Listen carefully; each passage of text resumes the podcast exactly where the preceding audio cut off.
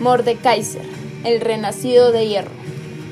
En una era pasada, el feroz señor de la guerra, Sanusal, asoló las tierras salvajes del norte, impulsado por la fe oscura, aplastó a toda tribu y asentamiento que encontró en su camino, y forjó un imperio cimentado en sangre y muerte.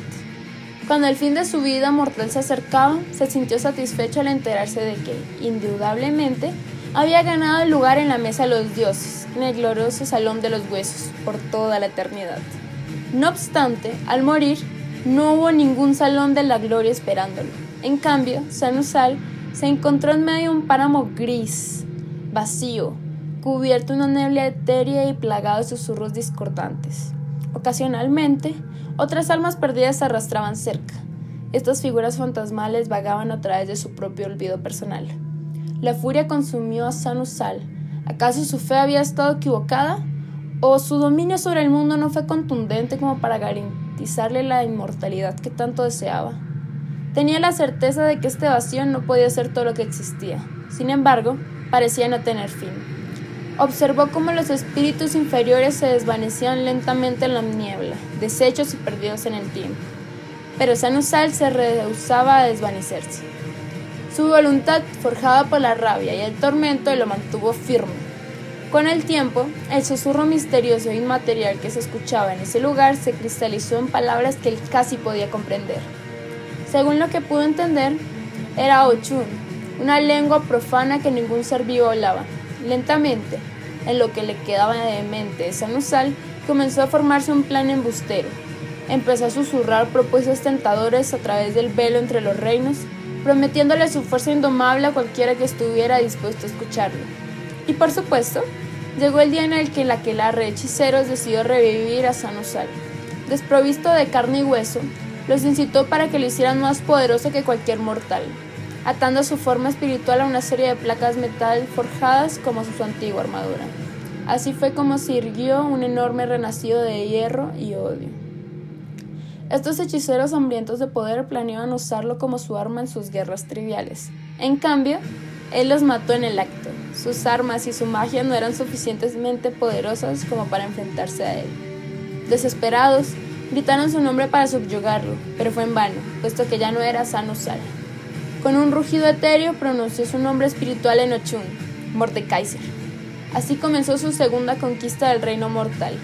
Como antes, sus ambiciones eran grandes, solo que ahora estaban motivadas por poderes necrománticos que nunca antes pudo haber imaginado.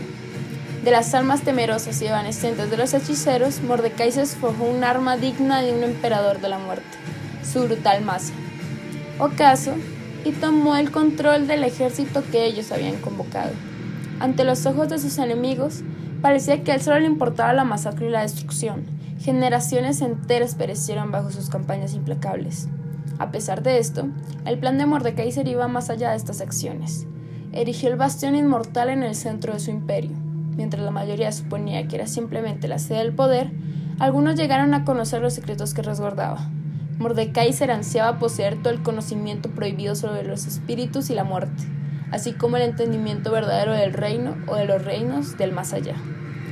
Tal tiranía le trajo muchos enemigos. Sorprendentemente, el renacido de hierro fue derrotado por una alianza de las tribus Noxi, así como una traición proveniente de su propio círculo. Este misterioso grupo secreto logró desanclar su alma de su armadura y encerró la vacía cáscara de hierro en un lugar confidencial. Así fue como desterraron a Mordekaiser del reino material. No obstante, sin que nadie lo supiera, él había previsto este destino. De hecho, esta era una parte crucial de su plan, la dominación y el engaño lo habían llevado lejos, pero él sabía que le esperaba un destino mucho más grande que el Salón de los Huesos. Ahí, en otro tora páramo desierto, todos los que habían muerto durante su último reinado lo estaban esperando. Corrompidos por una hechicería oscura, sus espíritus nunca desaparecerían.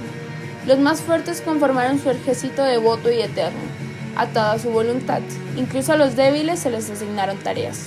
Mordekaiser forjaría un nuevo imperio con materia sutil de sus almas. Serían los ladrillos y morteros de su más allá. Desde entonces, han pasado siglos en Runaterra, y otro imperio ha surgido alrededor del bastión inmortal. El nombre de Mordekaiser aún se susurra con miedo y temor por aquellos que estudian las historias antiguas, y es recordado como las pocas almas ancestrales que lo conocieron. Para ellos, el miedo más grande es que Mordecai se le encuentre una manera de volver para siempre. Rezan para que eso no suceda, puesto que saben con certeza que no hay manera de detenerlo.